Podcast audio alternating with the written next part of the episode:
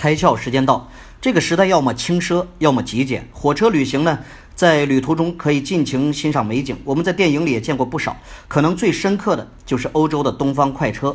但随着交通工具，特别是飞机的高速发展，火车旅行已经不再是我们出门的首选。但今年呢，火车旅行又重新回到我们的视野，定位高端、舒适、提供星级服务的火车旅行，已经在日本、南美洲开出了三条线路。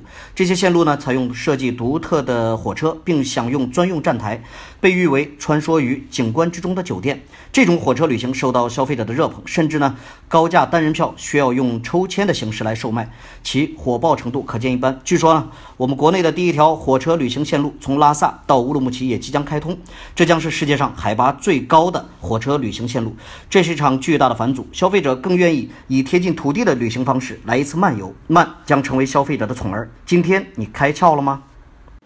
更多节目，请扫描封面二维码，关注公众号“开窍”，和更多小伙伴一起来听故事、开脑洞。